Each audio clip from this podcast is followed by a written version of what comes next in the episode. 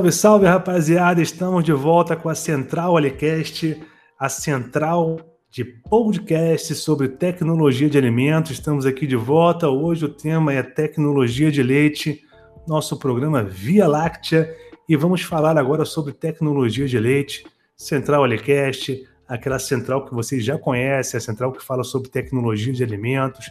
Falamos sobre cerveja, falamos sobre carnes, falamos sobre qualidade de alimentos e hoje é dia de falar sobre tecnologia de leite, Central iCast, programa de hoje, Via Láctea. Importante deixar bem claro nosso apoio cultural, nosso apoio cultural feito pela Alitec, a, a empresa júnior em tecnologia em alimentos do IFSU de Minas Campos Machado. Está com dúvida? Está precisando de uma assessoria técnica, uma consultoria? Está precisando de análise, desenvolver novos produtos? Alitec Júnior é a solução, soluções e elementos. Entre em contato, link no post, nosso, apoio, nosso apoiador cultural desde o começo, desde o primeiro programa. A Alitec Júnior está junto com a gente. E qualquer dúvida, qualquer sugestão, quer conhecer um pouquinho mais sobre os bastidores da, do Central Olicast, quer saber sobre programas antigos, nossa, nossa rede no Spotify, Apple Podcast. Convidem, por favor. Ô, Lincoln, convida o pessoal aí a conhecer nossas redes sociais, sugestões. Quer falar um pouquinho, quer fazer uma pergunta, quer entrar em contato com a gente? Ô, Lincoln, qual são nossas redes sociais? A gente tem o nosso Gmail, que é o centralalicast.gmail.com e o Instagram, que é arroba central_alicast. Qualquer dúvida, sugestão de tema, é só mandar para a gente lá. E muito bem, estou muito bem acompanhado hoje. Eu vou primeiramente apresentar uma colega, colega de doutorado, colega de trabalho, excelente profissional, hoje na Califórnia. Eu queria muito, estou muito orgulhoso hoje de, de poder apresentar e estar tá conduzindo esse programa aqui com a Thaís Ramos, que está falando lá da Califórnia. E Thaís, se apresenta para a galera aí, pô. Oi, Alex. É, primeiro, eu gostaria de agradecer novamente o convite. Boa noite para vocês. É, meu nome é Thaís, como o Alex já me apresentou. Eu sou formada em tecnologia de alimentos pelo Cef, na época era o Cefet em Bambuí, hoje é o Instituto Federal. Eu fiz o meu mestrado e o meu doutorado na Universidade Federal de Lavras. Depois eu eu fui professora substituto no Instituto Federal de Machado. Eu e o Alex, nós fomos colegas novamente, né, Alex?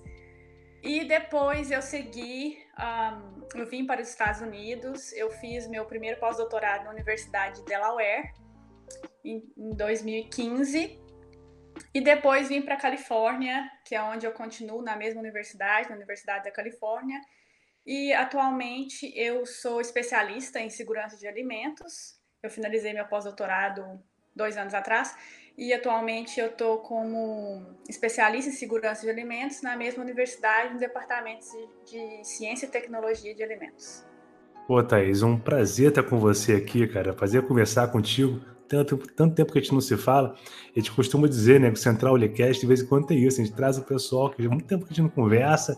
E é muito bom ver, ver você tendo esse sucesso aí na Califórnia. Muito bom ter você aqui no programa. E hoje também temos um especialista na área de tecnologia de leite, muito bem recomendado, Luiz Carvalho. Fala aí, Luiz. Fala um pouquinho sobre você, meu amigo. É. Boa tarde a todos aí. Muito obrigado, Alex, pela, pelo convite. Estou vendo, agradecer também teu apoiador cultural aqui, a Litec Júnior. Depois você falou que é, eles são uma empresa júnior aí na, na, que eles fazem uma, um apoio ao, ao, pequeno produtor, desenvolvimento de produto, é bacana. Já fiquei, já fiquei mais tranquilo. Quer dizer, qualquer dúvida eu vou, eu vou chegar neles aqui. Foi bom você ter, ter isso aí aqui, é, você esse apoio cultural seu. E os caras é... são bons, os caras são bons de serviço. Assim, preço bom, vou aqui reforçar o jabá. Ah, ótimo. Preço e... bom, os caras são é, muito competentes. Ainda bem que você chamou essa galera. Tudo gente aí, nova, né? Tudo gente nova ali. E eu sou veterinário, né? Sou médico veterinário. É... me formei em 99 para 2000 e fiz a minha, minha faculdade, minha graduação é, na, já na área de inspeção já focado né, nessa área de inspeção. e isso leva também a parte um pouco de tecnologia, né? Porque de qualquer produto de origem animal. E aí fui, fiz, fiz um curso de especialização na, é, na USP, na época, acho que foi em 2003. Já, como fala, na minha vida profissional, eu fui encontrando com profissionais que que fez a gente evoluir. Né? O César foi uma das pessoas que evolui muito a convivência com ele como, como inspeção, né? É, não posso esquecer do Barreto, que foi quem me levou também, a, me lançou aí na inspeção como responsável técnico na época, uma coisa que não, assim, o pessoal não via um veterinário ainda como clínico somente, né? Não como um atuante na área de produtos de origem animal. Então, o Barreto, que é irmão do Zander, não sei se vocês conhecem aí na área de, de inspeção, professor também de uma universidade, acho que em Minas, do Rio de Janeiro. O, Barreto é carioca também. E aí, é, o que eu percebi é essa experiência, né? Sou, já faz 20 anos, e eu sou proprietário de uma empresa que chama Arroba Leite Consultoria, que já também vai fazer 20 anos, eu idealizei ela a primeira semana de formado, e sendo que eu tenho essa empresa, ela, ela tem uma, uma frase que eu coloco embaixo do logo dela, que é a melhor utilização dos seus recursos. Este é o meu objetivo. Então, eu ia nas propriedades e via o recurso daquele produtor, com aquela, né, aquela gana de nós novos sair da faculdade, querer mudar o, a, a, realidade rural, né, ter esse espírito extensionista que a gente estava falando agora há pouco atrás com a Thaís, e fui evoluindo. A minha, a minha trajetória até hoje chegar com você, com certeza hoje nós, eu vou me evoluir um pouco mais com o contato com a Thaís, que percebi que uma, uma, a gente vai, vai crescer. Eu gostaria muito de saber a experiência dela aí em outro país, né? Nunca tive oportunidade de estar Estados Unidos e fazer essas comparações. Eu acho que é bacana, ela como segurança alimentar, eu também muito focado em segurança hoje, e estamos à disposição, estou aqui à disposição de todos, vamos, vamos, vamos bater papo. Maravilha, Luiz, pô, um prazer ter você aqui, cara, e é sempre muito bacana, né, cara, conversar, eu fiquei sabendo que tem vários caos aí, a galera que está em contato com o pessoal da produção, é, é aquele cara que está sempre na, na, tá na linha de frente, né, Luiz? É aquele cara que vê a realidade, está sempre né, tentando mudar ali a situação. É sempre muito enriquecedor, meu irmão. Muito obrigado pela tua presença. É isso, gente. Hoje nós vamos com o Central Alicast, com muita informação, com muito debate, e vamos começar agora nosso programa com um giro de notícias, três notícias. Vou até explicar como é que vai ser a condução do programa hoje, vai ser um pouquinho diferente. Primeiro a gente vai ter o giro de notícias, três notícias atuais, a gente vai fazer aqui um debate sobre o que está acontecendo de mais atual em relação a notícias sobre o mercado é, da, tecnologia de leite.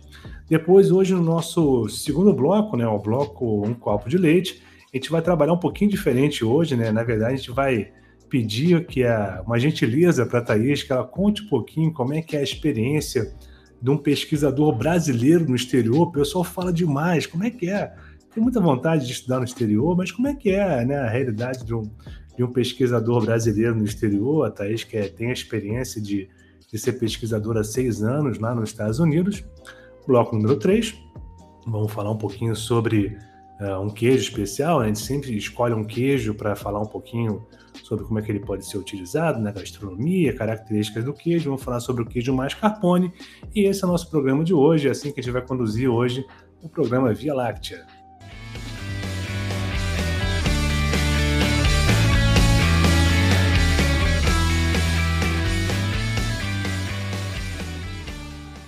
Muito bem, e nosso primeiro bloco, o bloco Giro de Notícias, vamos à nossa primeira notícia é, que fala um pouquinho, pô, já começamos com dois pés no peito.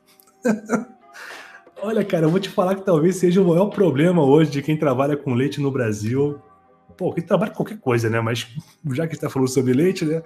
A questão das fake news sobre os lácteos, né? Como é que a gente pode combater? Como é que a gente pode se defender de tanta notícia falsa? O WhatsApp, que às vezes é tão parceiro, como é que ele pode ser é, judiar tanto da gente em relação a fake news sobre leite, tecnologia de leite, produtos derivados de leite, né?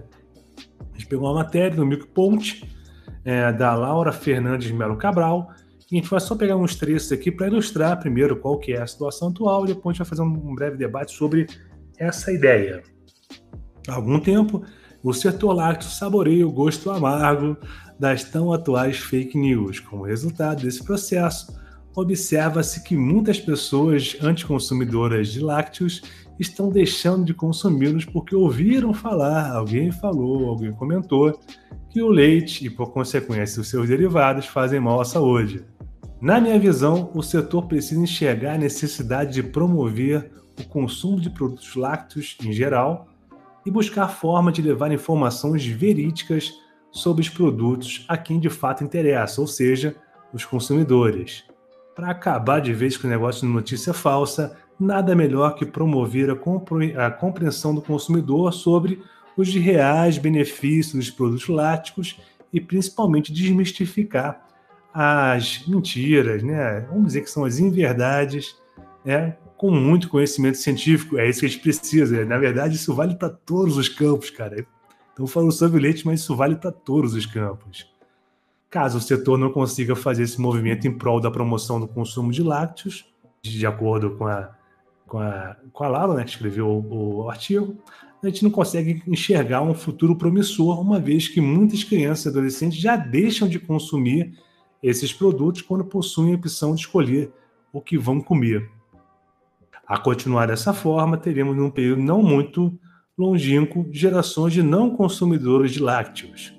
O alarmismo não é para chocar, e sim para alertar. Eu achei esse, esse esse artigo bem interessante. Peguei só um, alguns trechos, ele é bem mais extenso, extenso do que isso, fica até a dica. A gente vai deixar o link no post, né, para quem quiser se, se informar um pouco mais.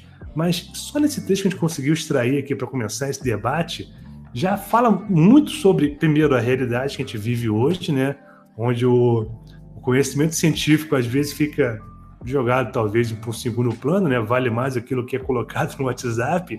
E segundo, cara, eu nunca vi, cara, o setor, o setor leiteiro, né, o setor de tecnologia de leite tomar tanta pedrada, cara. A gente toma agora.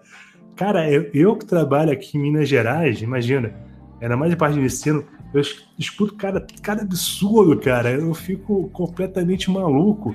Ô Luiz, você que trabalha com consultoria, cara, como é que você enxerga isso? O que, que você acha dessa, dessa loucura toda das fake news? E como é que você lida com isso, cara? Puxa, então, cara, você falou. Esses assuntos são assuntos é, muito atuais, desafiadores, porque a gente percebe que a mídia hoje, principalmente essa mídia é, que está é, tá fácil hoje, né? Você tem internet, um celular, você coloca um WhatsApp e isso vai se replicando de uma tal forma que tem uma abrangência muito grande por pessoas leigas, né?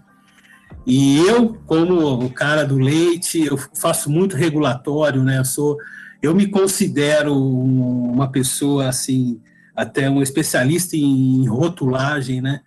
É, porque a minha vida é, é ver rótulo, pelo menos todo dia eu dou uma olhada em rótulo e para fazer a parte regulatória desse produto em mercado em si e tal. E aí a gente começa a perceber aí as bebidas de soja, é, falando que é leite de soja, e às vezes você coloca no rótulo, no painel principal, eles sempre vinculam, né, essa situação do, dos veganos, dos veganos, não sou contra, sabe? Eu acho que a parte de alimentação hoje, ela está é, de, democratizada e é bacana isso, a gente vê a pessoa é, tornar saúde, né? Só que leite é, é, saúde também, eu entendo assim, que leite é saúde e é um produto que é nutritivo, então as suas propriedades nutritivas elas são difíceis de algum produto aí elaborado de vegetal, eu acho que comparar, eu não conheço vocês que são mais os engenheiros de alimentos, vocês podem até falar sobre isso, se tem algum produto como cálcio, que a gente nota né, no leite, pela sua seu valor nutricional em ml, se ele, se ele é mesmo um dos principais aí. E aí a gente vê, eu estava vendo aqui ó, o termo leite de coco, de soja, e por aí vai. E então aí eu vejo que tem um combate da, da, da parte de uh, esses órgãos regulatórios de, de filtrar e não deixar o pessoal escrever no rótulo qualquer coisa que faça menção a leite e falar que é uma coisa de soja e tal. É, ou falar que o produto é alérgico, né? Então, aí a gente vê essas tendências do leite A2, A2, né? tem várias, a questão do zero lactose, porque o leite ele traz um desconforto e um modismo, né? A gente vê que esse, esse modismo do zero lactose parece que parou agora. Porque parece que todo mundo tinha algum desconforto alérgico com leite, né? E às vezes eu, eu, tô, eu sou da área do interior, né? A gente, a gente não tem muito. Quando a gente vai para São Paulo, que a gente vê essas tendências serem mais fortes, né? De ah, não, eu não consumo isso porque é, é, é alergia e tal. E, então, eu vejo que é, o papel da indústria, as associações, a Associação Brasileira de Queijo, que é a BIC, que ela atua junto com isso, e os órgãos regulatórios, e a gente como extensionista, né? Queria saber como que é a visão de vocês aí, isso aí. É um assunto extenso. O que, você acha, Thaís? É, eu, eu tô um pouco por fora dessa questão da, desse modismo, mas eu lembro uma época que a questão do, do, do leite que não tem lactose, né?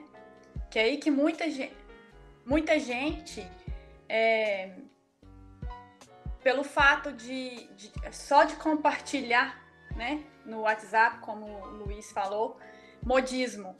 Ah, eu não vou consumir o leite é, sem, é, eu vou consumir o leite sem lactose porque eu, às vezes eu acho que eu tô que eu tenho alergia à lactose. Desculpa, eu sou intolerante à lactose. Então, assim, eu, eu lembro dessa, dessa época, mas eu não, não segui mais nada depois. Agora, aqui, aqui a questão do leite sem lactose ou algum outro produto sem lactose é muito comum você achar no mercado, muito, muito comum. E no Brasil, nas vezes que eu vi no, mercado, e às vezes no, eu sou do interior, né? Não é muito comum você achar uma, uma diversidade de produtos no mercado. E quando você acha, o preço é muito alto. Aqui não. Aqui o leite sem lactose é quase o mesmo preço do leite, se não for o mesmo preço, do leite é, integral, né? Que não tem nenhuma. É, como que eu falo? Que não, não tem nenhuma modificação, né, na questão da, da lactose. O leite A2, que eu vi que é, eu assisto muito Globo Rural, né? Todo domingo eu assisto Globo Rural, porque eu gosto de manter informação daí. E eu vi que existem algumas fazendas aí no Brasil, né, sobre isso, produzindo esse leite. O leite A2 aqui já é mais caro, bem mais caro. Até aqui é bem mais caro. E muita gente começou a consumir mais. Eu acho que um pouco por causa do modismo também, né? De falar, realmente ele é um leite mais digestivo. Desculpa. A digestibilidade do leite é, é, é melhor quando comparado com outro leite. Mas é isso. Ah, questão do, do leite de soja que você comentou, leite de amêndoa, aqui tem todos. Ontem mesmo eu comprei e na questão do rótulo ele vem escrito é, que é não é, lácteo, né? O de, de, um exemplo disso é o leite de aveia. Ele já vem escrito no rótulo bem grande, não uma fonte não láctea, leite de aveia. E aí eles consumem muito, muito leite de amêndoa aqui, principalmente, né? Principalmente na Califórnia, porque é o maior produtor, né, de, de amêndoa.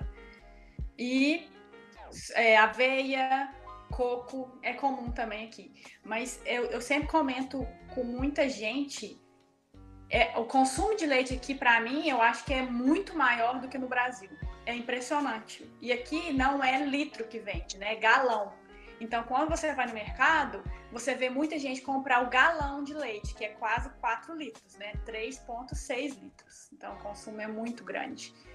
Então, eu não sei te falar se a questão das fake news aqui a gente pode comparar com o Brasil, porque, igual eu tô te falando, eu sempre comento com todo mundo, falo, é impressionante a quantidade de leite que o pessoal consome aqui. Então você vai no mercado, todo mundo no carrinho, pelo menos, pelo menos tem um galão de leite, né? No, no carrinho. Assim, se eu perguntasse para vocês, tanto para a Thaís quanto para o Luiz, é, já que está falando sobre fake news, é, a gente escuta fake news pra caramba sobre, sobre leite. Na opinião de vocês, Thaís, Luiz, qual foi a fake news que mais deixou vocês revoltados? Thaís, qual que foi aquela que você ouviu e falou, não é possível, cara, que os caras estão falando isso? Eu acho que foi aquela vez que eles olhavam a embalagem do leite pasteurizado, né? E tem um número lá embaixo e eles falavam que aquela era a quantidade de vezes que o leite tinha sido pasteurizado. Né? É, o leite tinha. Cara, isso, isso é inacreditável, né, cara? Eu simplesmente não acreditava, né? Puta, é verdade mesmo. Você lembrou uma coisa, é verdade. É. Esse leite UHT é o, é, o, é o grande. Todo mundo fala, é água com, com corante, né? Com corante branco, né? E tal. É um leite é, fraco, é um leite que não dá nata, né? E tal. E não é leite, né? E aí vem aquela situação. É. Qual, foi, qual foi aquela fake news que falou assim, pô, cara, não acredito que os caras estão falando isso, cara. Ah, eu, o, que eu, que eu vejo assim, do leite é mais essa linha que a, que a, que a Thaís comentou. É, também do leite UHT, que é um que, que aquilo lá não é leite, né? Que é um leite com água, né? É um produto com água e tal. E, e falando da, daquele produto, né? Que é um produto seguro, né? Você vê hoje é um produto que não precisa de refrigeração, então ele chega aos, aos lugares, tem uma, uma logística bacana ainda, né? Porque ele não precisa de refrigeração e, e ele é um, um, alimento nutritivo, né? Ele é leite, né? Ele só está envasado e teve uma tecnologia de, de apresentação consumidor é, que não precisa de refrigeração, né? A evolução aí, nós vamos chegar lá na frente, falando do leite em pó também, é uma questão, e esse, o leite, o HT, é isso, né? Uma evolução da tecnologia, que hoje é comum para a gente, mas o pessoal ainda tem uma certa resistência no leite. Né? É, prefere o leite pasteurizado, opa, que bom, que não é homogeneizado, né? então tem aquela natinha lá e tal. E, e aí outra coisa, eu, assim, eu sou uma pessoa que o meu ciclo de grupos, aí eu não sou uma pessoa muito assim, Facebook e tal, então às vezes não, não chega para mim isso. Mas o que eu acho que essas fake tão, tão mais me, eu fico chateado é essa situação da vaca falando que o animal é o poluidor, né, que, tem o, que é o principal aí do efeito estufa, e estão revendo isso, estão combatendo a produção de carne e leite aí por essa questão ambiental, né? Eu não sei nos Estados Unidos como é, eles falam disso aí, é, mas aqui o que chegou para mim de fake news que eu fiquei chateado foi isso aí. É, não, esse é de fake news é complicado, cara. Eu concordo com a Thaís. E essa do númerozinho, e tinha uma outra, não sei se lembra que é a cor, da cor da bolinha que tinha embaixo da caixinha ou da, da embalagem plástica também queria dizer alguma coisa. É de uma maluquice, né, cara? Aquilo é só um teste de cor e saber qual é a banda do, da caixinha, mas enfim. Bom, só para fechar aqui o, essa primeira parte do, do, do, do giro de notícias, lembrando que nos Estados Unidos teve um movimento, já faz alguns anos, evidentemente, que é o Got Milk, né, que, que era uma, uma, uma resposta da indústria né, em relação a essas fake news. Tomara que aqui no Brasil também a gente tenha uma resposta à altura da indústria, né, que a gente consiga trazer de novo essa, essa credibilidade à indústria de laticínios, que é pô, fundamental. Né? A gente até está falando sobre é, fonte de cálcio, fonte de cálcio primária, né? E sem contar também toda a importância em relação a vitaminas e proteína, principalmente, né? Mas vamos lá, vamos para a nossa segunda notícia do Giro de Notícias.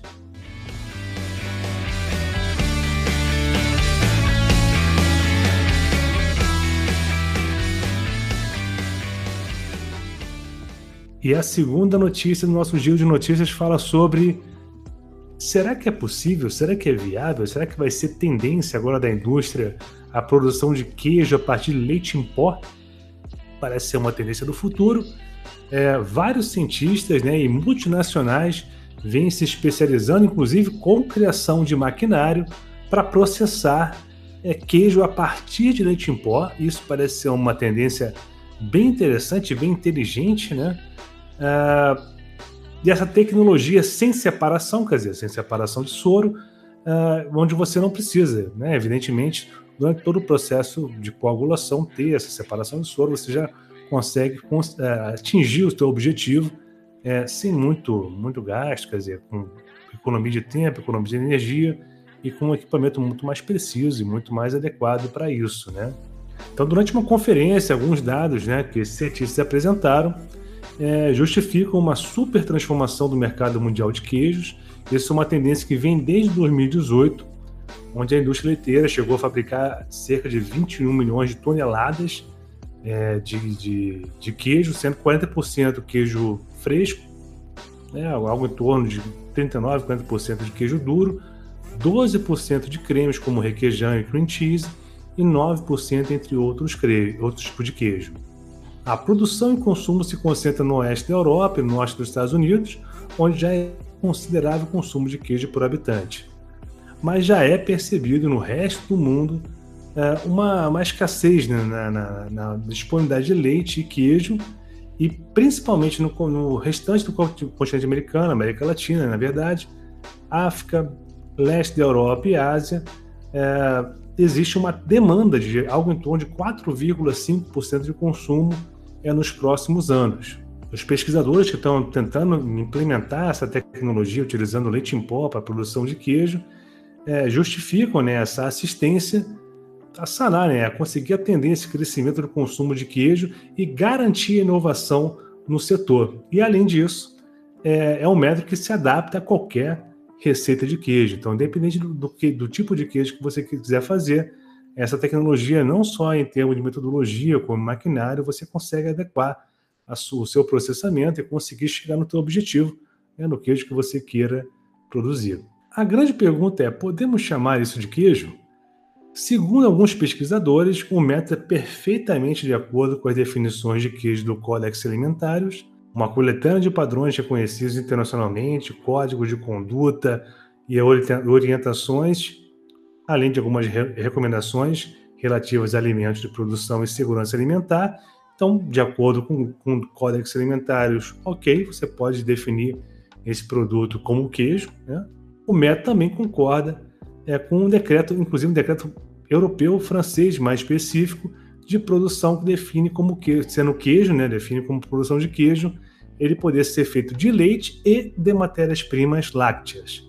Fonte Milknet, foi da, da Milknet que tirou essa, essa informação, e isso já é uma coisa que te vem escutando há muito tempo. Tenho certeza que o Luiz também já escutou sobre isso, a Thaís também já falou sobre, já pode ter é, escutado sobre isso. Essa tendência da utilização do leite em pó né, na produção de queijo, facilitando todo esse processo, às vezes é, comendo algumas etapas inclusive fazendo o leite muito mais propício para a produção de, de, certos tipos de queijo. Thaís, como é que você se, se enxerga nesse, nesse contexto? É, eu acho interessante, inclusive, esse questionamento, né? É queijo? Será que isso é queijo? Eu acho interessante esse questionamento, inclusive, da própria, da própria matéria. Como é que você enxerga essa possibilidade? Um queijo feito a partir do leite em pó. É tranquilo? É legal? O que você acha disso? Alex, essa é a, é a, primeira vez, eu vou te falar, vou ser sincera, é a primeira vez que eu ouvi falar sobre essa pesquisa, né, que eles estão produzindo leite, o queijo a partir do leite em pó, mas eu acredito que é possível. Você tem o leite em pó com todos os constituintes do leite, você vai reconstituir ele, e eu acredito que funciona normalmente, como você vai fazer um queijo a partir de um leite é, fresco, né?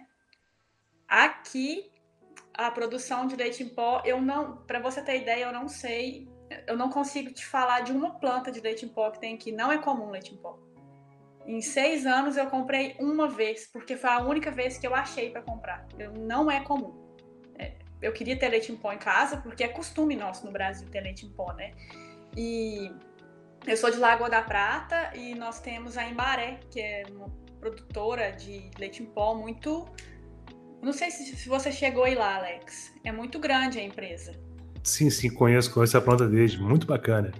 E aqui realmente não é comum o leite em pó. A vida de prateleira do leite integral aqui é muito longa, né? Então é difícil você encontrar leite em pó na, na prateleira do mercado. E é interessante, cara, que assim, como, como o pessoal coloca essa questão do leite em pó, não só assim para as indústrias, porque acaba sendo uma, uma possibilidade de você diminuir um pouco, facilitar toda a parte de estoque, né? né? Você não precisa trabalhar com frio primeiro momento e também até o volume já diminui. Uh, e também eu, eu achei interessante pelo artigo assim a ideia de você de repente fornecer uma quantidade de leite para outros países que não são grandes produtores de leite, enfim, que tem essa essa, essa questão. Confesso que eu nunca fiz, nunca fiz um queijo a partir de, de, de um leite em pó, não sei se, se, se é possível, viável, ou se fica um bom queijo. Luiz, já escutou sobre essa, essa história aí da, da reconstituição do leite, quer dizer, da utilização do leite em pó para fazer queijo. O que, que, você acha disso tudo, cara? Então, eu já, eu já, eu já tenho uma, uma posição. Eu acho que a, o leite em pó veio como você falou, viu, Alex? Veio, eu acho que a gente já vem escutando para preencher essa, esse não abastecimento, né? Essa sazonalidade que o Brasil depende muito, né? Época de seca, época de das águas, essa, essa mudança de produção e preencher a indústria, né? A indústria, aquela indústria grande de volume de leite. Hoje, cada vez eu vejo é, os caminhões de leite andando cada vez mais longe para buscar o leite fluido, como a Thaís comentou, e eu vejo a tendência hoje, nós estamos em 2021, é uma tendência você maximizar a indústria é por isso que tem pesquisa, por isso que tem tecnologia. E eu não sou uma pessoa a ver essa tecnologia, eu acho bacana. Mas ainda eu sou ainda meio tradicional, sabe? Eu vejo que ainda eu não, eu sim, tenho alguma experiência com, com queijo de leite em pó. O Natal Ramos de Castro, aí de Lavras, que é um técnico de laticínio, eu aprendi muito com ele. E ele é daí de São Gonçalo tal ele comentava comigo que o leite em pó, além de ser microbiologicamente muito mais seguro né, que o leite fluido, ele é, se for ver, ele é até mais caro que o leite fluido. É, hoje é uma realidade já em fermentados, né, em iogurte. A gente toma muito iogurte hoje feito com leite em pó, né?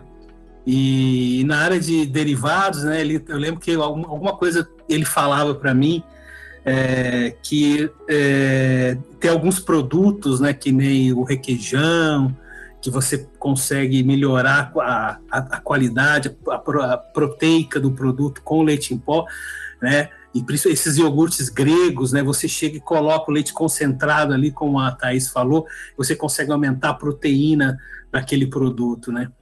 E, e a questão logística, né? Hoje, olha só, já pensou, você o leite em pó, você tem, você pode carregar ele por diversos quilômetros, não tem problema de temperatura e, e você tem uma eficiência da indústria bem maior. É, e, e com, perecibilidade com, também, né? É, no perecibilidade. E será que é um produto bom? Ele é um saboroso? Será, né? Com certeza. Aí vem na mão dos queijeiros, né? É isso, eu preciso provar para ver, sabe? Eu ainda não. Você já comeu algum queijo feito com leite em pó aí? Eu aqui no Brasil eu nunca vi. É, não tive essa experiência ainda, mas eu acho que é uma tendência, é uma coisa bacana. É, e, e, e, Luiz, eu vou te falar uma coisa, eu acho que é muito relevante quando a França, que é um país reconhecidamente, né? Tradicional, é, né? Tradicional, né, cara, com queijos espetaculares eles já se rendem e falam, não, tudo bem, acho que é. pode ser assim. É, pode ser assim. É porque aqui no Brasil a gente não tem, a gente ainda não sofre, a que a Thaís falou, né, em relação aos Estados Unidos, a gente, tanto os Estados Unidos quanto o Brasil, né, a gente, a gente acaba tendo uma, uma produção leiteira absurda, né, e o Brasil é. crescendo, né, a cada ano, Estados Unidos, uma bacia leiteira consagrada, né, então é. a gente acaba não tendo essa, essa característica. Mas, por um outro lado, até conversando com alguns colegas que trabalham com, com leite, a possibilidade, se a gente conseguir uma tecnologia de produção de leite em pó que seja bem acessível, essa, essa ideia do, do toda a logística né, da, da, do leite, né, cara, acaba sendo uma possibilidade gigante, imagina. você poder fazer leite, perdão, você poder produzir queijo em, em lugares que não tem tanto acesso a leite, todo estoque, transporte. Parece muito, muito promissor, não? É muito promissor. Eu vejo que é uma tendência mesmo. Em mercado e indústria é, tem que ser economicamente viável, né? Hoje a gente vê que o preço do produtor commodity de leite em pó no né, Brasil, ele exporta, parece que leite em pó, né? Ele tem o, a commodity que ele, que ele exporta, né? E aí você vê o preço do leite fluido hoje, cara, a gente vê sempre com toda essa pandemia, um aumento das matérias-primas, vê concentrado indo lá para as alturas e parece que o preço do leite está ali, né? Sempre naquele patamar. Por quê, né? Então, eu vejo hoje que quem hoje coloca, principalmente no pequeno produtor, né, que eu estava começando, a gente estava batendo aquele papo antes, de o pequeno produtor hoje ele está na mão da indústria, né? Ele está na mão da indústria, a indústria que coloca o preço para ele. E o grande produtor de leite hoje, Casabranca lá tem o Eduardo tá dando lá litros de leite.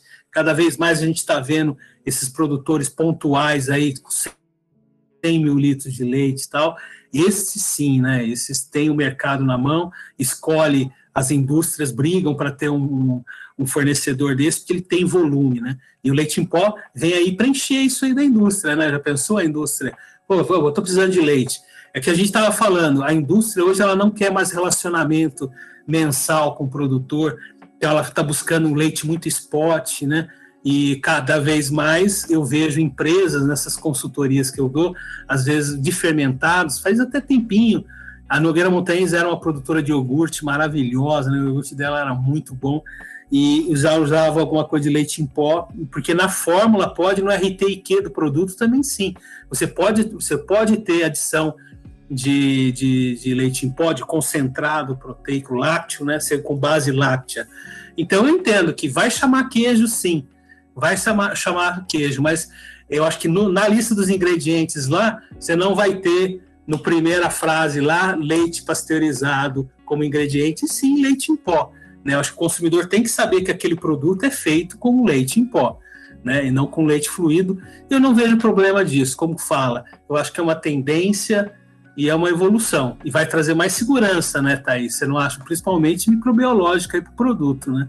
É, a questão de, de utilizar o leite em pó, na, na, quando a gente fala sobre a questão microbiológica, vai oferecer uma maior segurança, né?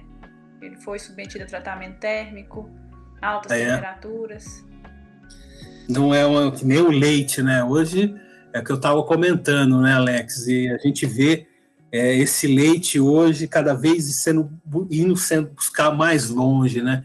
Então, por isso que eu sou um defensor aí dos produtos do, de feito com leite de produção própria, e a gente entra um pouquinho naquela área do, do produto artesanal, que hoje é uma realidade nossa aqui, né? Eu acho que vai uma dica aí para você um dia falar sobre esse queijo artesanal que hoje está virando essa linha gourmet. É, eles falam gourmet, falam artesanal, e eu que eu estou na, na, na, indústria ou no, nas, nas consultorias, vejo cada vez crescer mais esses nichos, esses mercados nichos, né? São os pequenos produtores que vão lá e tem, se tiram leite de produção própria. Eu falo, eu sou um defensor do, dos produtos feitos é, com leite de produção é, da, da pessoa, o queijo de pequena escala, e a pessoa consegue colocar uma fitinha no queijo, consegue fazer aquilo que a indústria não consegue fazer. E, e apresentar para o mercado um produto de qualidade também, e completamente com uma, com uma característica sensorial diferente hoje que a indústria coloca. A indústria é muito padrão, né? Eu acho que a função da indústria é nutrir e colocar aquele produto é, eu, sou essa, eu vejo a indústria grande como uma fornecedora de alimento hoje para a população. Agora, quando eu falo de queijo artesanal, já entra uma questão afetiva, uma questão de, de uma, um produto feito com todo carinho, com todo cuidado tal. Às vezes não, às vezes a gente vê alguma coisa acontecendo aí, o pessoal marginaliza um pouquinho o leite artesanal, a dificuldade da inspeção que a gente estava comentando antes, às vezes o cara tem uma inspeção municipal e ele está ali naquele município e não consegue vender o queijo para outro município que está ali a 20 quilômetros de distância. É uma questão legal. Eu, como profissional, vejo isso, que acho que agora a tendência no Brasil é mudar isso. E, mas eu sou um defensor do queijo artesanal hoje. Esse nicho está crescendo cada vez mais aqui. Eu não sei não, se os Estados Unidos tem alguma cara, coisa. E sem, e sem dúvida, é. essa questão do queijo artesanal é um negócio muito importante. E a é. nossa. E, e, engraçado, né? Essa questão artesanal, a gente estava até conversando isso no programa passado, né? Como é que o artesanal ele se, ele se vincula muito à questão do mercado, né? E às vezes o próprio, o próprio valor do leite pode influenciar, né, cara, na, na questão artesanal, claro, para a indústria, mas também para o pro, pro produtor artesanal. E isso linka a gente com a terceira notícia no nosso giro de notícias. Vamos falar agora sobre a questão da margem de lucro. Essa aí, Luiz, tu vai ter que me ajudar, hein, cara? Tá por dentro dessa história e tem contato com o pessoal.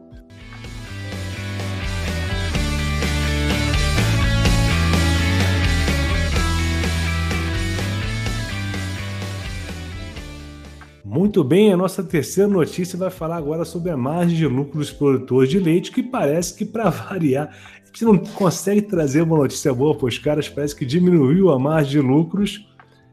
E, de acordo com a notícia divulgada é, pela, pela Embrapa, o produtor de leite está com a rentabilidade bastante pressionada, conforme a análise de pesquisadores e analistas da Embrapa Gato de Leite, durante a reunião mensal da conjuntura econômica do setor. O principal motivo da redução das margens são os custos de produção que iniciaram o ano com um aumento de 29% em relação a fevereiro de 2020. Houve um grande aumento recente, diz o analista do olho do estoque, de novembro do ano passado, né, 2019, a fevereiro desse ano, a elevação dos custos pagos pelo, pelo produtor foi de quase 16% completa. O item que mais tem pesado nos custos é o concentrado, o preço da soja e do milho, principais componentes da alimentação concentrada para o gado, que segue elevado no mercado internacional também, está em alta internamente devido aos baixos estoques e desvalorização cambial. Eu acho que o grande problema dos caras é esse, cara. Diz o pesquisador Glauco Carvalho, segundo o analista, segundo a analista Manuela Lana, o custo da alimentação disparou no, no último semestre, mas no princípio o pecuarista manteve boa rentabilidade, pois as margens estavam mais folgadas devido ao preço e preço valorizado do leite até outubro de 2020, o que já não ocorre. Outro fator que contribui para estreitar a lucratividade é o preço do leite em queda. O também analista da Embrapa do gado de leite, Denis Rocha, Denis Rocha, diz que passamos pelo período de plena safra que é associada a importações mais elevadas do final do ano e o enfraquecimento da demanda justificam a diminuição do valor. Agora vem a grande, grande notícia né, para os caras. eu converso muito com o pessoal aqui, exatamente essa reclamação. O preço nominal líquido do leite, que em outubro de 2020 atingiu R$ 2,16, regrediu para pouco menos de R$ 2,00 em fevereiro explica a Rocha. Então, estamos em fevereiro de 2021 trabalhando com preços abaixo de R$ 2,00 o litro. Produtos lácteos tiveram grande elevação no ano passado com a mussarela, tiveram forte recuo. O quilo de mussarela, que no atacado chegou a custar R$ 29,70 o quilo, em meados de setembro já estava sendo vendido abaixo de R$ 2,00 o quilo, o mesmo acontecendo com leite HT, que caiu de 3,67 para 2,80 em fevereiro de 2021. Luiz, aí, cara, essa aí, essa vai, essa vai quicando para você aí, cara. Lá em, aí em São Paulo, como é que tá a realidade? Os caras estão passando muito aperto. Cara, é impressionante, né, cara? Fora toda essa realidade de pandemia que a gente está vivendo, crise econômica, é uma maldade, né, cara? Poxa, você falou é verdade mesmo e, e é a realidade. Hoje, o que o, o, o, o produtor de leite está fazendo? Às vezes ele solta o bezerro cavaca, né? Aquele agricultor pequeno, né? O, o, o familiar e, e, e, por quê? Porque é, fala para mim, faz tempo que a gente não ouve algo contrário, né? Faz muito tempo que eu não vejo ninguém falar, puta, o preço do leite está legal e está dando, está e tá incentivando aí o pessoal a entrar no leite. Cada vez mais eu vejo o pessoal parar com leite. É difícil você ver alguém hoje falar, puta, eu vou começar a tirar leite e tal, tal, tal. Então a gente estava falando é, que a, a, o mercado de leite está ficando profissional, então a gente nota que isso é uma coisa boa. Por quê? Porque você vê, se acompanha a Exalc aí, pessoal lá tem um, uma consultoria lá também, que mostra que o leite é uma completamente viável, tem que ser encarado como, como um negócio, né? Então, esse preço de concentrado hoje, se a pessoa não tiver um manejo, uma orientação técnica, ela paga para produzir, né? Ela está tá sempre no vermelho, né? Então, cada vez mais o produtor, eu acho que ele fica sendo, ele fica penalizado porque o, o preço não deslancha, né? Não, não, não consegue crescer. E essa época de pandemia a gente percebeu que tudo fugiu do normal, né? A gente ia atrás de uma embalagem plástica, não achava, de uma etiqueta, de um rótulo, mudou completamente o mercado e as matérias-primas, soja, você viu, a ração foi lá para cima e tal, e o preço do leite ficou ali, cara, não teve uma reação. Será que não está na mão de, de cartéis, né? Eu, às vezes eu faço essa pergunta, será que o preço não reage por causa disso, né? Aí, sabe, vamos, eu, eu olho essas análises econômicas e tal, como um, um técnico, né? E falo, puxa, será que o mercado ele está sempre regularizado, sempre para baixo, né? E o produtor é um guerreiro, né? Ele está ali hoje, às vezes muito pequeno produtor na sobrevivência do dia a dia. E é difícil a gente falar. Você vê uma mussarela custar é, chegar a 20 reais o quilo, com 10 litros de leite você faz um quilo de mussarela, mais ou menos. Então, olha só, mas custo de produção e tal, é. né? Para onde vai isso, né? É uma, é uma covardia. Então, isso que eu acho que é, que é ruim. Eu tive um professor, é, não sei é, isso. Inclusive, é, um professor que a, que a Thaís teve que falava isso, falou assim, o cara que trabalha com leite trabalha por amor mesmo, porque se for pela grana, o cara não, não consegue, não tem, tem, tem que ter muita paixão pelo que faz, né, Thaís? Eu não sei como é que é a realidade aí nos Estados Unidos. Você chegou a ter contato? Se você, aí é, você pode ficar à vontade, tá, Thaís? Pode fazer o corte aqui. Uhum. É, é... E aí, como é que é? Nos Estados Unidos, como é que é? Você chegou a ter contato com o pessoal que é produtor? Eles são tão maltratados que nem aqui no Brasil, cara? Então, com o produtor de leite, eu nunca tive oportunidade mesmo de chegar. Eu já eu visito várias fazendas, mas de chegar e perguntar como que é a realidade, né? O que eu vi foi esse episódio. Eu não tenho certeza se estava no, Netflix ou em outro, mas eu acho que é no Netflix. De fazenda orgânica, tenho quase certeza e eles contando, né, que eles, eles só faziam aquilo, só produziam leite porque eles realmente gostavam, porque o custo de produção era muito mais alto do que o valor que, é, que eles iam receber, né? É, gente, eu esqueço as palavras. O lucro, o lucro que eles iam receber. É comum, sim, Alex. Eu, eu valorizo muito o pequeno produtor, principalmente. Eu trabalho com eles, né? Então eu valorizo é. sempre, sempre falo, se você puder, se você puder, vai lá na feira, que eles chamam de farmers market, vai lá na feira, compra diretamente deles, evita comprar de, de grandes supermercados, porque se você apoiar o pequeno produtor, é uma diferença muito grande, né? Então, é o que eu trabalho com extensão, é o que a gente apoia e, fala aqui, né? E como é que está esse movimento do consumo local? Ele também está tá nessa área de leite também aí nos Estados Unidos? Então, é, o leite eu nunca percebi se tem para vender, porque no caso seria o, o, o, cru, né? Mas não, nunca vi. Mas a questão de vegetais e carne, eles vendem carne também na, nas feirinhas. É, é aqui, aqui, no Brasil está bem forte, né? Esse consumo local para vegetais, para carne e para cerveja. Eu vejo você, cara. O consumo local para cerveja aqui também deve ser nos Estados né? Unidos. Né? É, aqui, aqui no Brasil, no Brasil, loucura. O consumo local é bem legal, cara. Eu estive no Brasil o ano passado, a última vez que eu fui, antes da pandemia, e eu vi todo mundo queria cerveja artesanal é, de, de pequeno como que fala?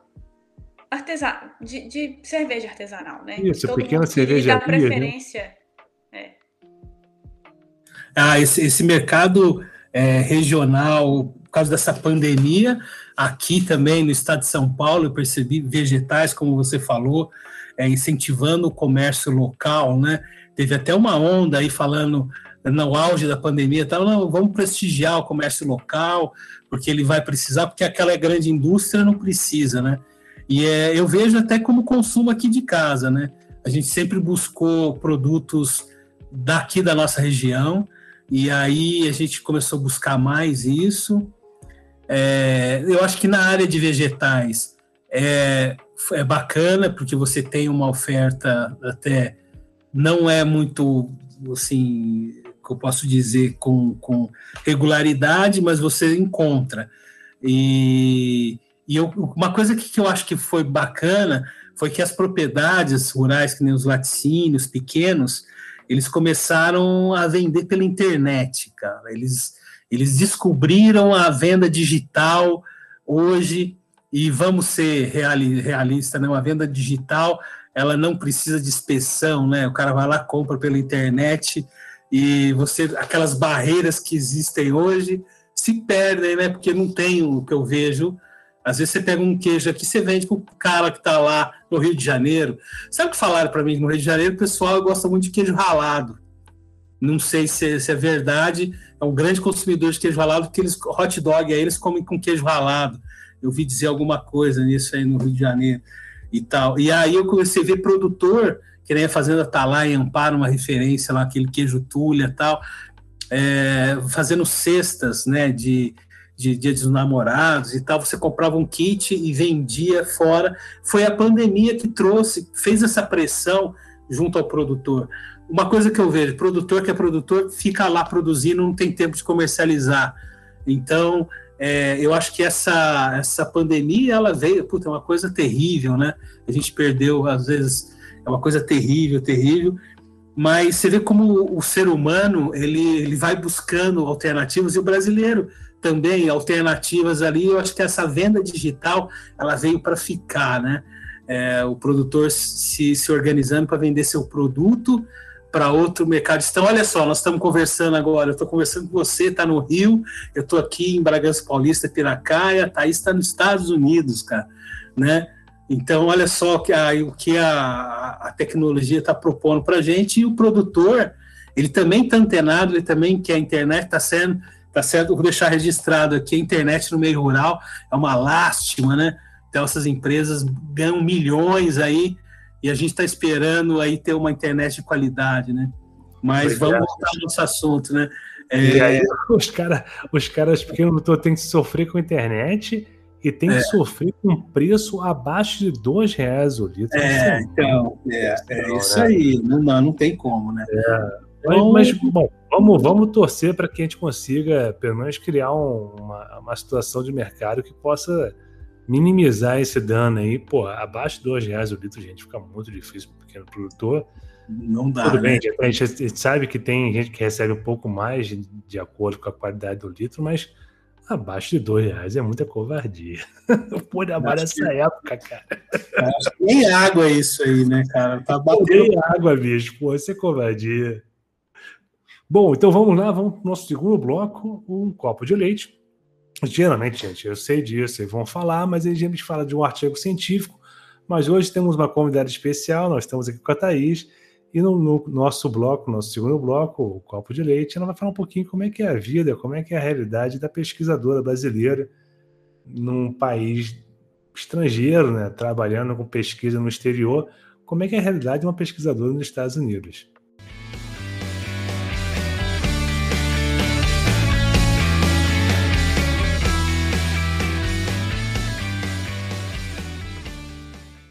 Muito bem, estamos aqui é... de volta no, no, no, bloco Um Copo de Leite.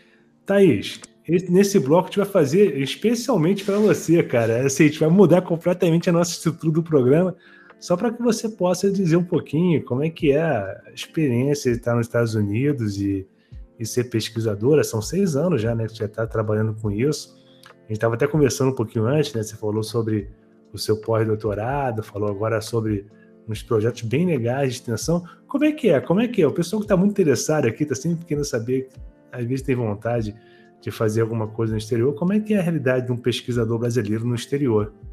Como você falou, Alex, já são seis anos, né, que eu, que eu estou aqui, já mais de seis anos já. Gente, eu mudei para cá em 2015 e o plano era ficar aqui um ano e voltar, né, para o Brasil. E aí nunca mais voltei. É, realmente as oportunidades aqui em, relação à pesquisa, eu, eu acho que tem mais editais abertos, tanto dentro da universidade quanto fora. Então, quando tem a, o SDA, você pode aplicar para a FDA, você pode aplicar também para esses tipos de editais, dependendo do tipo de pesquisa que você faz. Eu. Desculpa, já te interrompi, cara, mas só, só para curiosidade, agora a curiosidade minha. Um edital hoje de pesquisa ou de extensão nos Estados Unidos são quantos dólares de financiamento, cara? Então, Alex, depende muito. São vários tipos de editais, né? Vários tipos de editais.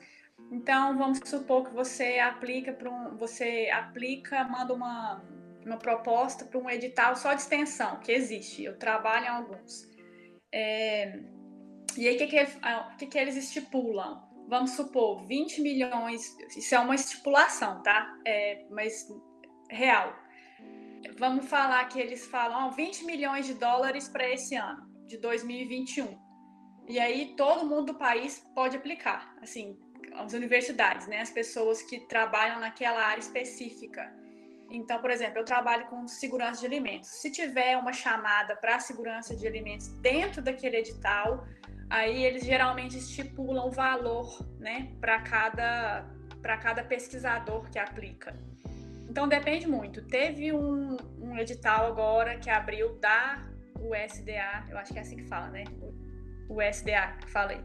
Ela é uma. Eles abriram esse edital e eu sei que alguns pesquisadores aqui da universidade, só eles conseguiram 20 milhões de dólares. Só eles. Que é uma parte Nossa de inteligência senhora. artificial. É, uma parte de inteligência artificial. Assim, é muito, né? Mas um dos projetos que eu trabalhei em 2017, a minha supervisora, ela inclusive é portuguesa, e ela aprovou um projeto da, da USDA também, o valor de 2 milhões. Mas tinha outras universidades, geralmente faz parceria e tem outras universidades envolvidas.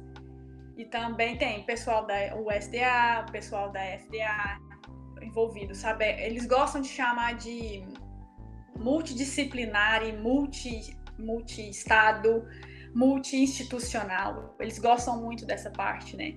Mas também tem editais internos dentro da universidade, que valores são menores, tem, é, tem editais que é para Departamento de Agricultura do Estado, que vamos supor é meio milhão, mas é, é, é muito maior do que. Não, se o menor é meio milhão, cara, tu já tá lá na frente, cara. E tá brigando aqui por migalhas, cara. Mas não, e como não, é tem que... os menores também, Alex. Tem tipo 20 mil, 20 mil dólares, 50 mil dólares. Tem uns menorzinhos. Olha, se o menor é de 20 mil dólares, cara, continua dizendo, tá Estão brigando por migalha aqui. É. E como é que foi assim a tua recepção aí? Quando você chegou nos Estados Unidos, como é que foi a galera? Né? Porque sempre fica meio, meio assim, né? O brasileiro chegando uhum. aí e tal. Como é que foi a recepção? Na verdade, o que eu percebi é que eles gostam muito de trabalhar com pesquisador brasileiro, né? Aqui foi o que, que a gente teve essa experiência. Em Delaware é muito, muito diferente daqui. O clima, a universidade é bem menor. O departamento de alimentos lá era o departamento junto com o de vamos chamar de zootecnia, né? Porque a gente chama de animal science. Então era os dois juntos e, e era poucos professores, né, na universidade. Então eu resolvi, eu fiquei um ano, é, não, com sete meses a minha supervisora já me ofereceu um emprego para o próximo ano e eu fazia um projeto, trabalhava no projeto de, de esterco, igual comentei com vocês, na fazenda. Então a gente coletava esterco de é, da parte de de galinha, né? E também na parte de gado de leite e gado de corte. E analisava esse esterco para microorganismo patogênico, bactéria. Então, salmonella, é, E. coli, é, como que se fala isso? Escherichia coli, né? Escherichia coli. Eu vou te ajudando, eu vou fazer a tradução. Não se preocupa. É, é, Acho que era isso mesmo. E depois, ele por quê? Porque eles usam o esterco como fertilizante, né? Principalmente em fazendas orgânicas, que fazendas orgânicas aqui não pode usar fertilizante químico, é proibido, porque o Programa Nacional de o Programa Nacional Orgânico dos Estados Unidos não permite que o produtor utilize é, nenhum fertilizante químico. Então eles utilizam esterco de o mais comum, né, que é o de gado de leite ou gado de corte, e também utilizam de o esterco de galinha, né, que eles chamam de poultry litter, que é a, a cama de frango, que eu acredito que é a cama de frango no, no Brasil. E fiquei trabalhando nessa parte. Por quê? Porque a gente, o objetivo dos projetos eram, é, era ver se, esse, se o esterco estivesse contaminado, ele poderia transferir esse microorganismo patogênico para os produtos vegetais, né? E esses produtos vegetais, na maioria das vezes, eles são consumidos na forma in natura, cruz. Então, eles não têm nenhum processamento que vai matar, possivelmente matar, né, entre parênteses, aquele microorganismo patogênico. Então, a minha linha de pesquisa focou, quando eu estava em Delaware, é, nessa parte, e quando eu vim para a Califórnia, que eu consegui a posição aqui, era a mesma coisa, só que muito mais fazendas, né? Então, eu trabalhava também com a parte animal, eu, é, com projeto na área da, da veterinária, porque eu fiquei na veterinária aqui dois anos trabalhando praticamente quase a mesma linha de pesquisa que eu estava em Delaware, só que com mais fazendas, com, é, eles chamam de fazenda orgânica e também fazenda convencional, né, que não é orgânica. E trabalhava com muito produtor rural que, que com agricultura familiar, vamos dizer assim. Eles utilizam a matéria-prima que eles têm na fazenda para poder produzir produtos e vender nas feirinhas, né, vamos dizer assim. E a universidade, uma coisa que eu acho muito diferente aqui é que as universidades elas têm muito essa parte de extensão mais, eu acho que tem mais. Especificamente para poder oferecer para o produtor rural. Entendeu? Tem essa, essa separação. Então, aqui no, no, no, corpo docente tem a divisão entre professores, na, na Califórnia, estou falando, tem professores e extensionistas. Em outras universidades, você pode ver que o professor é professor e extensionista. Então, tem essas divisões. Aqui, Na, aqui, e agora. Assim, né? Se você parar pensar, aqui no Brasil é. É tudo. Pesquisador e extensionista, né? Os dois, né? Isso. né? Uhum. Nos outros estados é assim. Agora, aqui, agora no departamento de alimentos, eu comecei a trabalhar com. A, continuei a trabalhar com a parte de bactéria patogênica, mas também trabalhei com vírus. Então, eu tenho experiência com os dois agora. Com vírus, a bactéria mas concentrando na parte de segurança alimentar de produtos vegetais. Mas a gente até publicou um artigo, acho que esse ano, que a gente coletou é, alimento, é, carne e produtos vegetais nesses, nessas feirinhas e a gente analisou para esses bactérias patogênicas, né? A gente analisou. Só que tudo é confidencial, né? Tudo a gente trabalha confidencial. Eu não posso publicar um artigo e falar qual foi a fazenda, qual foi o produtor, aonde que eu coletei, né? Porque eles já estão ajudando a gente. É tudo confidencial, a gente tem um termo de confidencialidade que eles assinam antes de começar o projeto. E eu comecei a trabalhar esse ano mais com a parte, mais com a parte de extensão. Então eu trabalho com produtores menores, com agricultura familiar também, dando assistência técnica, cursos na parte de segurança alimentar. É, Thaís, assim, diante de tudo isso que você já experimentou aí na, na, na nesse, nesse, período aí no, dos Estados Unidos, e pô, eu, deu para ver que você foi seguindo uma linha, né? Você começou na pesquisa e, e acabou seguindo também decorrer do caminho para a extensão. Só para dar uma, uma, uma, uma, um norte aqui para a galera que está pensando em fazer alguma, alguma coisa nos Estados Unidos. Se você fosse planejar assim, os seus próximos cinco anos, como é que está a sua previsão aí nos Estados Unidos? O que, que você pretende aí, cara? Qual, qual, qual, qual são os seus, seus objetivos aí nos Estados Unidos? Então, desculpa, eu não, não, respondi antes, né? A questão que você me perguntou se alguém quiser vir para cá, como que é o processo, né? É, depende muito da posição que você está no Brasil. Você, por exemplo, conseguiria fazer um pós-doutorado se você quisesse aqui, com, entrando em contato com algum professor. É mais fácil quando você consegue o, o como que eu falo? Uma bolsa do Brasil, né? É mais, mais fácil. O meu foi seguindo porque é, eu consegui essa posição que fui, me ofereceram emprego, mas todas as outras posições você tem que passar por entrevista juntamente com americanos ou pessoas de outros países. Então, o processo seletivo é o mesmo. Entrevista, tudo. Eu, é, como eu comecei com, eu, eu, tive mais oportunidades de extensão que juntamente com a pesquisa e a parte de, de criar todo o processo de materiais para os produtores, e não só produtores, né? Mas é, escrever bastante. Desculpa. Escrever os artigos, eu tive a oportunidade de escrever mais projetos que eu não tive no, Brasil. O que meu objetivo é continuar com essa parte de, de pesquisa na, nessa área de segurança de alimentos e juntamente com a extensão. É meu objetivo. Pô, muito bacana isso, né, cara? Assim, eu não sei se você teve essa impressão aqui, Thaís. No Brasil, a galera fica muito ligada na pesquisa, né, cara? A galera não dá muita bola para extensão. Muito bacana você falar isso, cara, que o teu objetivo é continuar nessa parte de extensão. E eu, de, de coração, cara, eu gosto tanto da parte de extensão. Eu até ouvi uma coisa muito engraçada, cara, esses dias lá no Servarte, né, no nosso grupo de estudo de cerveja. Um aluno falou assim que é, o papo, uns papos malucos lá que a gente estava tendo, quem estava falando assim, o que, que era melhor, né? A pesquisa ou a extensão. Aí a menina falou assim, não, a pesquisa é muito bacana, que nós, a gente fica com a, com, as cabeça, com a cabeça nas nuvens, né? E a gente consegue, tudo é possível na pesquisa, né? Mas a extensão é mais importante, porque é onde a gente coloca os pés no chão e ela que vai dar o direcionamento para a pesquisa. Eu achei tão bonito, cara, assim, uma, uma simbologia tão, tão bobinha, né? Mas que é bem isso, né, cara? Eu acho que a extensão é quando você está em contato com o produtor, você tem cada. As observações que você faz, as ideias que você tira de lá, alimenta demais a pesquisa. Você não concorda comigo? Eu concordo. Então, é como eu te falei, hoje eu tenho uma visão completamente diferente do que eu tinha há cinco anos, há seis anos atrás, né? Que quando eu comecei com essa parte de, de unir a pesquisa com a extensão, foi quando eu já estava em Delaware, mas aprofundou que quando eu mudei para Califórnia. Então, eu não quero parar essa, não quero, não pretendo parar a união da pesquisa junto com a, com a extensão. Para mim é muito importante.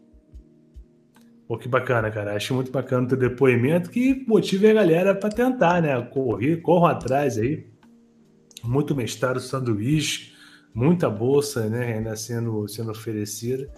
Que seja uma porta. E também, e, e Alex, também tem muita oportunidade para alunos de graduação, né? Tem que ficar sim, de olho sim. nos editais. Se alguém sim. precisar de alguma coisa, é só mandar um e-mail para mim. Depois eu posso deixar meu contato.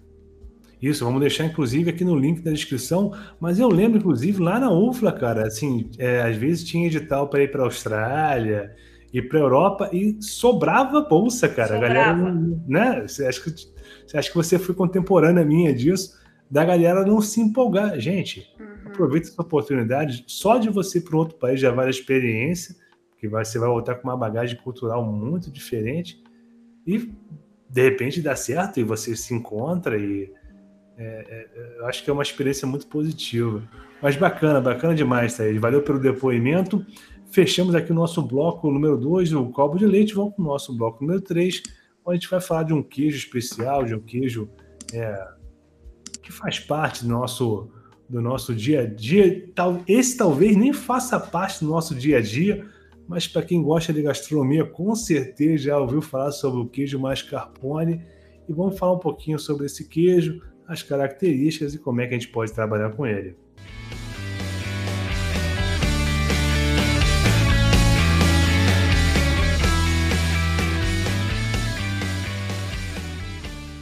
Maravilha, vamos falar sobre o queijo mascarpone no próximo bloco que fala sobre né, degustação sobre queijo, queijos especiais.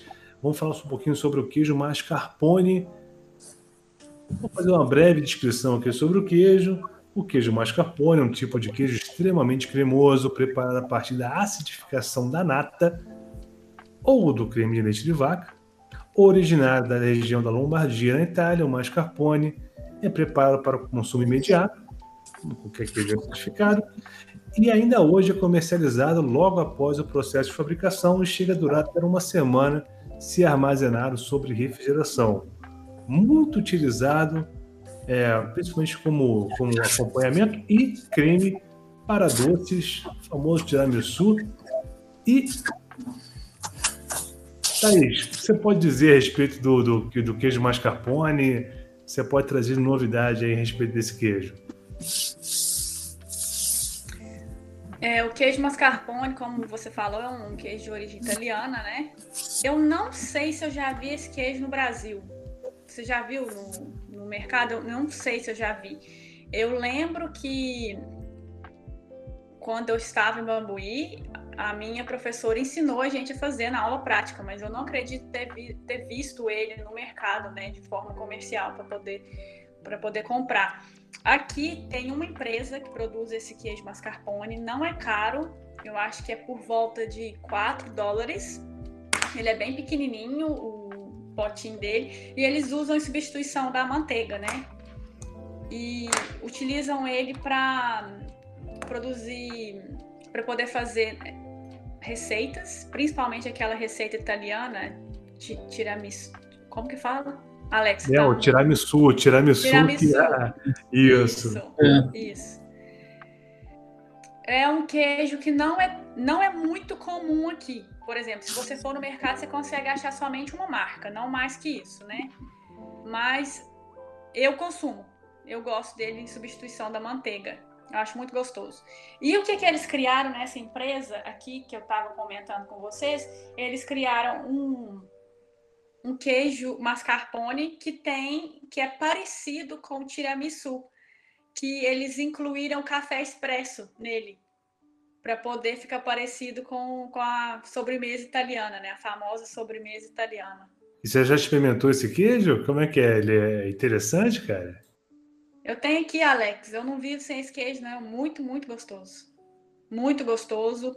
Ele é bem macio mesmo. Ele, ele parece um pouco com cream cheese americano. Eu imagino. A textura. Muito gostoso. Não, bacana demais. Luiz, esses queijos acidificados aí, você já teve experiência de, de consumir ou de ver o pessoal produzindo algum? É, conta pra gente então, um pouco essa questão de queijo acidificado, cara. É, não é o queijo comum mesmo aqui no Brasil, né? Eu acho que eu consumi uma, duas vezes em algum prato na, na culinária, né? E mas aí eu, quando você falou desse assunto, eu fui ver, né? Ele tem uma denominação, ele é um queijo não maturado, né? E ele é tipo, né? Então aqui no Brasil a gente vê pelo mapa, se eu quiser fabricar um queijo mascarpone, eu tenho que colocar como tipo mascarpone, porque e agora tem essa questão de denominação de origem, tem toda uma regulamentação em cima disso. Há um tempo atrás, até é, o pessoal estava habilitando as pessoas que podem vão começar a botar o nome de queijo parmesão, aí vão poder colocar o nome parmesão, porque é uma questão de mercado, né, é, externo e tal. E acho que o mascarpone, pelo que eu vi, é um queijo que na, ele é um queijo barato, né? Ele não é um queijo caro, né? Ele é feito de creme, a, a, tecnologia de fabricação dele não é complicada, né? Você faz uma certificação aí comum, né? Adiciona um, o produto para acidificar e, e pronto, ele está pronto. Agora eu vi que o prazo de validade dele também é curto, né? Parece que cinco dias, seis dias aí. É, é um creme de queijo, né? E é um, é um mercado que eu chamo de nicho, né? É, são mercados de nicho, que nem aqui no Brasil, o mercado de de queijos finos, né? São nichos de mercado que tem uma produção pequena. Eu não sei o consumo desse queijo, como é, porque não tenho muito dados, mas eu vejo que ele é basicamente feito para culinária. A vida de prateleira dele aqui, eu acho que é de 4 a 5 meses. Mas 4 a 5 meses, Como é que os caras conseguem botar uma variedade dessa? É, eu comprei até ontem. é o HT, né? A gente está em maio, né? A gente está em maio, vence dia 21 de setembro. Então. É engraçado, porque o mascarpone lá da Itália, cara, se eu não me engano, é uma semana já tá estourando, cara.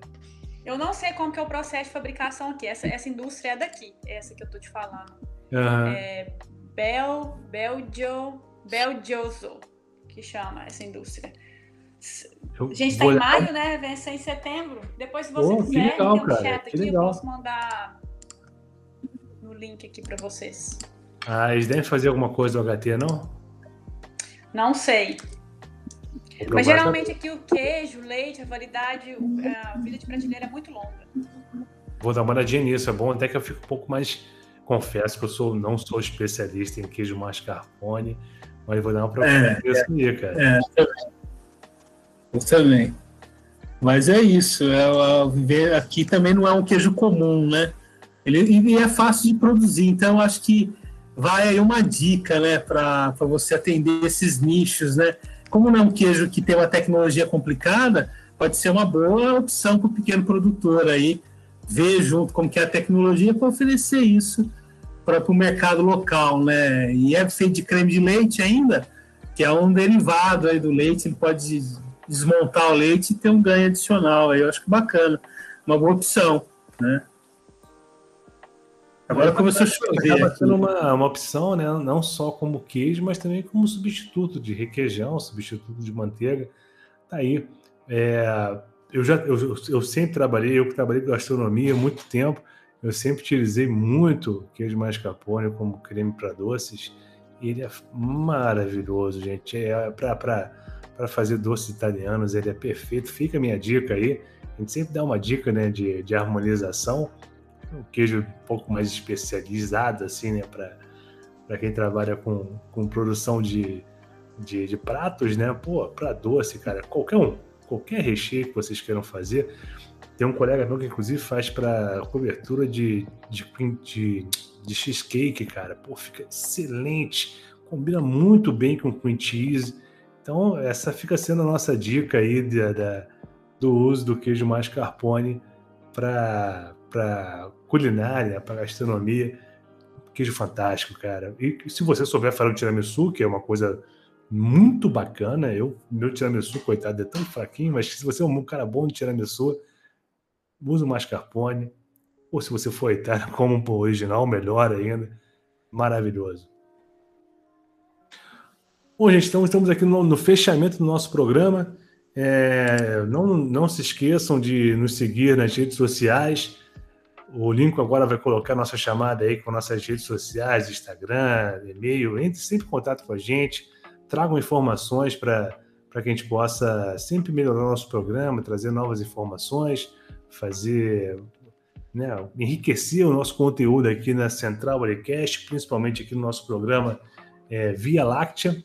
Sugestões de tema, curiosidades, perguntas, pode entrar em contato. E lembrando, nosso apoiador cultural, a Alitec Júnior Solução e Alimentos, empresa Júnior Tecnologia de Alimentos, sempre presente desde o começo aqui no nosso apoiador cultural. Qualquer dúvida, qualquer questão que vocês precisem é, de, de alguma, algum apoio técnico, assessoria, consultoria, entre em contato com a Alitec Júnior, está aqui no link do post, nosso contato, para que você, o contato da, da, da, da Alitec Júnior, para que vocês consigam ter esse suporte em tecnologia de alimentos.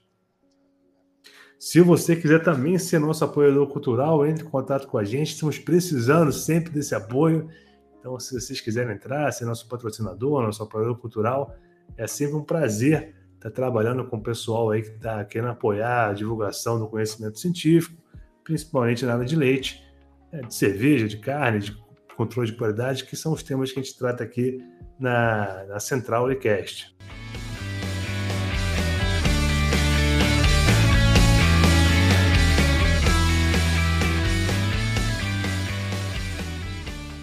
Então, considerações finais. Thaís, bom, prazer ter você aqui. Muito obrigado pela sua disposição de estar aqui com a gente. Eu sei que você saiu correndo de uma reunião aqui para estar participando do programa. Um prazer estar contigo aqui. Muito obrigado pela presença. Suas considerações finais. Alex, muito obrigada pelo convite. Foi um prazer participar do podcast do Instituto Alicast, certo? Muito obrigada. Se vocês precisarem de alguma informação, é, algum contato daqui, se tiver algum aluno que tem interesse em vir, eu estou à disposição para poder responder qualquer questão. Muito obrigada. Um abração para vocês. Thais, eu que agradeço a tua participação. Espero contar com você em outras, em outras edições. É, pô, foi fantástico aqui estar contigo aqui de novo. E Luiz, cara, um prazer te conhecer e prazer ter você aqui no nosso programa, cara. Mais uma vez também espero que a gente possa contar contigo aí em outras edições do nosso nosso Central Unicast, né, no nosso programa. É, é, Via Láctea, né, que fala sobre tecnologia de leite. E considerações finais, meu amigo. Olha, muito obrigado, obrigado aí a Central, a Alicast, né? Foi a primeira vez que eu participei num, podcast assim. Obrigado, Thaís, pela, pela sua experiência aí, a gente se conhecer, Alex. E é isso, eu acho que estamos na, na, no caminho certo. É bom a gente conversar para trocar experiências e ver as realidades como, como são aí, né, Thaís? Acho que foi bacana ver sua realidade aí como pesquisadora. Parabéns pra, pra, pelo seu trabalho aí fora, tá bom? Obrigado pela participação a todos aí. Luiz, muito, eu que tenho que agradecer por você ter compartilhado Obrigado. a sua experiência conosco. Obrigado. Sempre bom Obrigado. ouvir está acontecendo no Brasil, as novidades. Muito obrigada, viu? Foi um prazer. Obrigado. Também. Eu agradeço aos dois participantes, foi muito enriquecedor. Agradeço você que está escutando a gente até agora. E de coração, a gente está fazendo todo esse esforço aqui para que a gente possa divulgar conhecimento científico de qualidade, para que a gente possa divulgar um pouco mais sobre tecnologia de leite, uma coisa que é tão importante, informações é, com fonte, tudo, com, tudo muito bem documentado, relatos de experiência, é, o pessoal contando um pouco da sua trajetória, isso é muito bacana. E para todo mundo, gente, tá, que esteve com a gente até agora no, no Central Olicast, no programa Via Láctea, para todos vocês, saúde!